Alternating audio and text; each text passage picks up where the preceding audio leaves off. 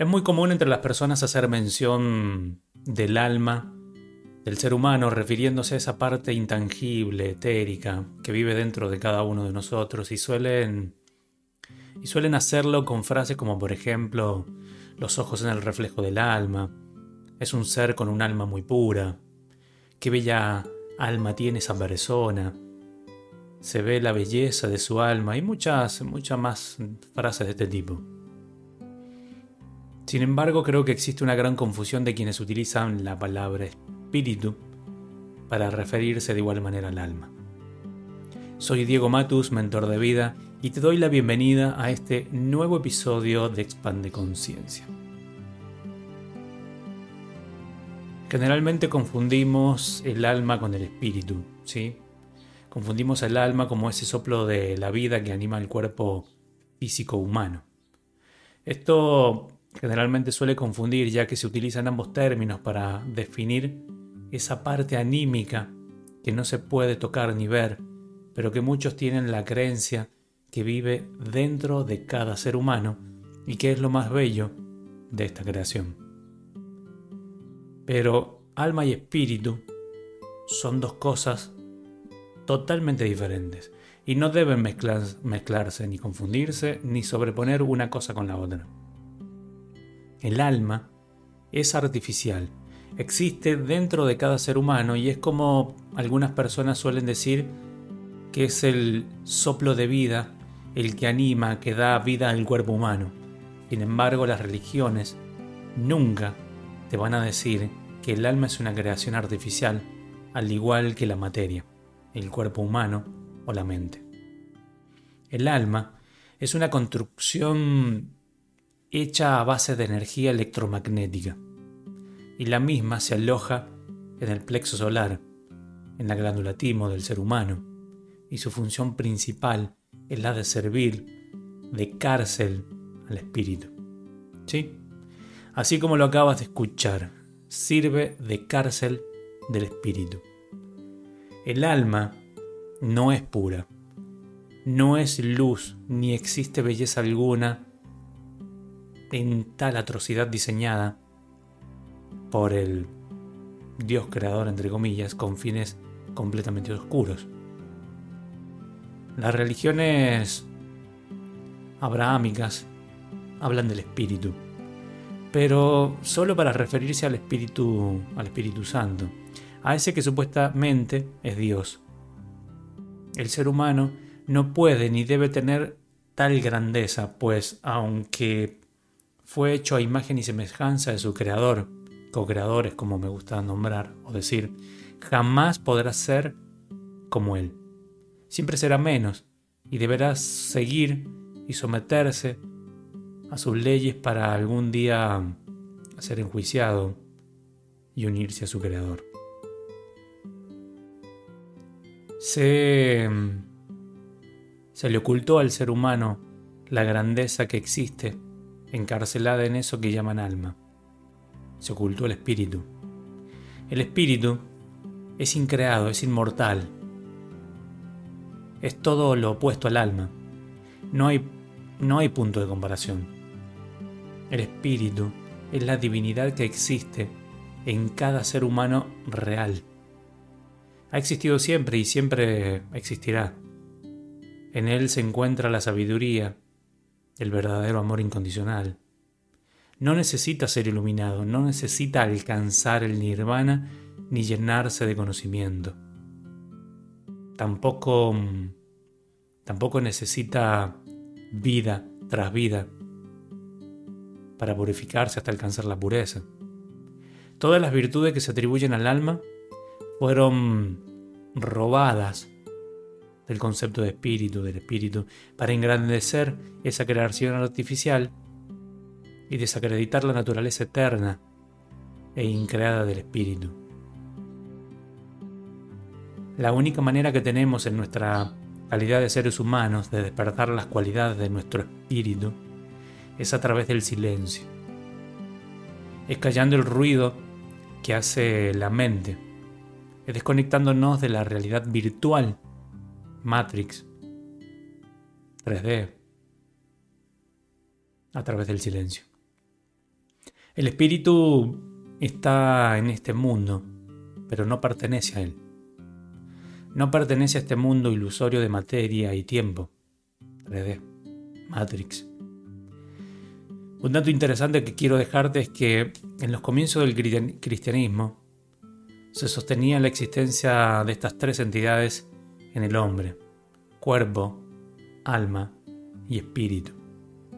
Luego, con el tiempo fue perdiéndose a través de los concilios y, decisiones papales de la Iglesia de Roma y terminó quedando, como hoy lo conocemos, cuerpo y alma. Ahora mm, parecería que el alma es lo divino en la persona y no hay nada más. Entonces la pregunta es, ¿qué pasó con el espíritu? ¿Ha desaparecido? Según esta perspectiva y esta distinción de cuerpo y alma, perdón, cuerpo, alma y espíritu, tendremos tres diferentes tipos de personas según predomine en cada uno de ellos la influencia del cuerpo, del alma o del espíritu. Desde la antigüedad se agrupaban a las personas de esta forma, en físicos, psíquicos y espirituales.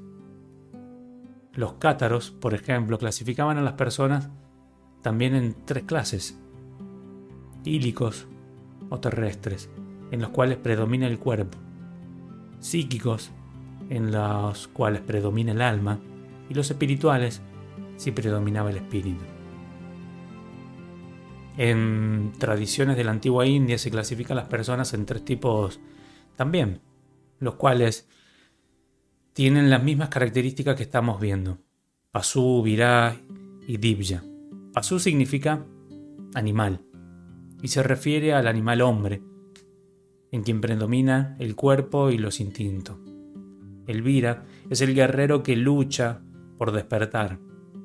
Está más o menos confundido, pero lucha para liberarse de este mundo material y realizar su espíritu. Y por último, el Divya, el tercer tipo de persona en el cual su espíritu ya ha sido liberado e impera absolutamente. El espíritu fue otra de las cosas que consideraron importante eliminar, o al menos deformarla hasta tornarla irreconocible.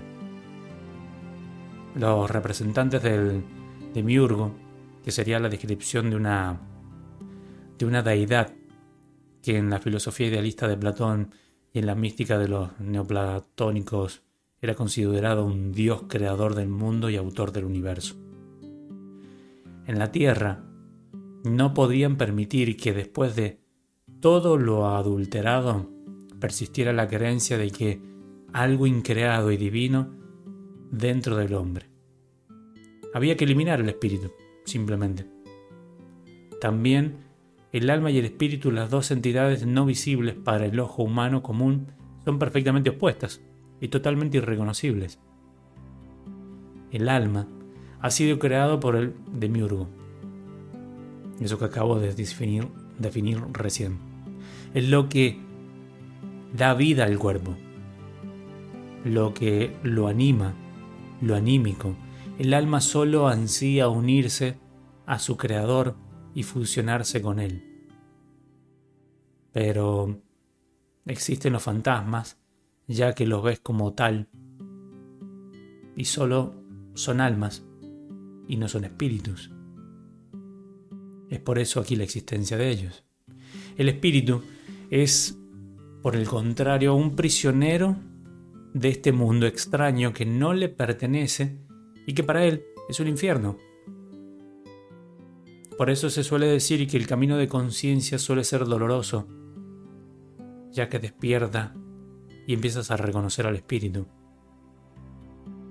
Para el espíritu, él solo desea liberarse de esta 3D y volver al mundo de donde proviene. Para el espíritu, el cuerpo y el alma son tan horribles como la materia y el tiempo. Para el demiurgo, y su creación, es necesario y fundamental que el espíritu permanezca amarrado al alma del hombre. Su proyecto evolutivo no puede prescindir de los espíritus encadenados a la materia.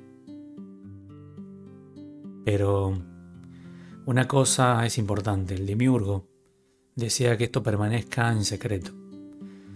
Que las personas jamás puedan advertir que poseen en su interior una chispa increada, obtenida de otra dimensión, de otro mundo. Entonces, para eliminar la idea de espíritu, los agentes del Demiurgo en la Tierra tuvieron una ingeniosa ocurrencia. Todo esto que te estoy contando, si tuviste la posibilidad de ver la película Matrix, lo vas a entender un poco mejor. Esta mm, ingeniosa ocurrencia que te decía de las dos entidades opuestas e irreconocibles harían una sola. Del espíritu tomarían todas sus características divinas de perfección y pureza. Solo omitirían su aspecto increado. Pues si las personas descubrieran que tienen algo increado en su interior, comenzarían a hacer preguntas. Y eso no es bueno. Todas las virtudes del espíritu serían trasladadas al alma, que así, de irónica, pasaría a ser perfecta. Ya no volvería a hablarse nunca más del espíritu ingrado. Ahora quedaría solo una entidad en el cuerpo humano, el alma divina y perfecta. Y no solo el cristianismo, en todas las religiones del demiurgo, se habla exclusivamente de cuerpo y alma como los únicos constituyentes de una persona. Es mejor que nadie sepa por qué ha sido aprisionado el espíritu pues creo que las personas comenzarían a preguntarse cosas, a cuestionarse la vida en sí misma, y hasta algunos podrían llegar a, despertar, despertar inconsciencia. Es mejor que continúen con la ceguera, hablando de temas menos complicados como el fútbol o el sexo. No quiero confundirte un poco más, pero en simples distinciones o perspectivas, el alma es lo que habita pegado a nuestro cuerpo humano, lo que le da vida, lo que le da energía, porque todo es energía e información. Y el espíritu es, es eso que debemos aprender a recordar. Recordar. Sí, porque nunca, nunca lo perdimos. La 3D, la Matrix, el sistema, nos llevó desde muy pequeños a dormirnos para jugar este juego. Pero nunca olvidamos la esencia que somos, el espíritu. Hasta aquí este episodio de Expande Conciencia.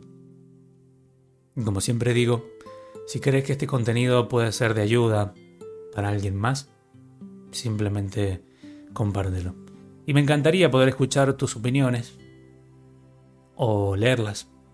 Así que puedes escribirme a través de las redes sociales para saber qué opinas sobre, sobre este tema. Te dejo un gran abrazo y nos escuchamos en un próximo episodio de Expande Conciencia.